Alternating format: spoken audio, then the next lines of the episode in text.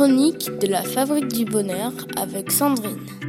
Bonjour à tous, bienvenue dans notre nouvelle série dédiée à nos émotions de parents. Aujourd'hui nous abordons le principe de la régulation émotionnelle. La régulation émotionnelle, c'est le processus qui nous permet d'agir sur nos propres émotions. Un processus complexe qui déclenche, inhibe ou module nos réponses émotionnelles. Cela peut être conscient ou inconscient, contrôlé ou automatique. Il ne s'agit ni de réprimer ni d'éviter les émotions, mais plutôt d'infléchir la nature de nos émotions et notre manière de les exprimer. Attention, réguler ces émotions ne signifie pas de les faire disparaître, mais plutôt de les voir comme des alliés qui vous aident à décoder pourquoi vous vous sentez ainsi sans les fuir ou les refouler. Vous pourrez ainsi prendre du recul, les accueillir, y réfléchir et identifier les raisons qui vous mettent dans cet état. En d'autres mots, vous pouvez développer votre capacité à reprendre le contrôle de vos émotions sans qu'elles ne vous submergent pour mieux y répondre et mieux les exprimer. Chaque jour, nous sommes confrontés à des émotions de différentes intensités et la régulation émotionnelle nous aide à nous adapter constamment. Nous pouvons par exemple nous mettre à crier sur nos enfants le soir parce que nous aurons accumulé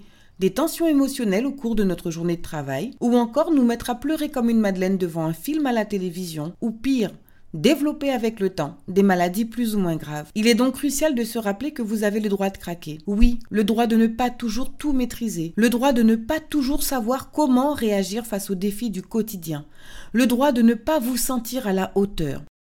Quatre facteurs sont impliqués dans le déclenchement d'une réponse émotionnelle. Facteur numéro 1, la situation dans laquelle nous sommes. Imaginez, vous rentrez chez vous après une journée de travail, à votre grande surprise, vous découvrez toutes les affaires de votre enfant qui traînent dans le salon. Facteur numéro 2, ce sur quoi nous focalisons notre attention. Votre attention est immédiatement captée par ce désordre, transformant votre salon en un véritable champ de bataille. Facteur numéro 3, l'évaluation subjective. Face à cette scène, votre perception ou interprétation de la situation joue un rôle crucial. Cette fois-ci, vous ressentez que votre coupe, elle est pleine. Il est 19h, vous êtes fatigué après une journée de travail et cette vision devient votre point de rupture. Facteur numéro 4, la réaction émotionnelle. À la vue du désordre, votre vue se brouille, vous sentez la chaleur monter en vous et finalement, vous explosez. Nous pouvons potentiellement agir sur chacun de ces quatre paramètres pour influencer notre réaction émotionnelle. Bien qu'il n'existe pas de baguette magique pour apprendre à réguler nos émotions,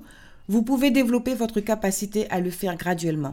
Rappelez-vous que l'idée n'est pas de les faire disparaître, mais plutôt de faire équipe avec elles, en tentant de comprendre ce qu'elles cherchent à vous communiquer et en ne vous laissant pas submerger par celles-ci. Elles ne vous dominent pas, alors au lieu de leur obéir, tentez de prendre du recul, les accueillir et réfléchir. Voilà, très chers parents, notre chronique touche à sa fin. Je vous dis à demain pour la suite de notre série. En conclusion, cherchons à comprendre nos ressentis, apprenons à les réguler et cultivons un esprit bienveillant envers nous-mêmes dans ce magnifique voyage qu'est la parentalité. Pour les parents cherchant un accompagnement, planifiez votre rendez-vous directement sur le site www.fabriquedb.com.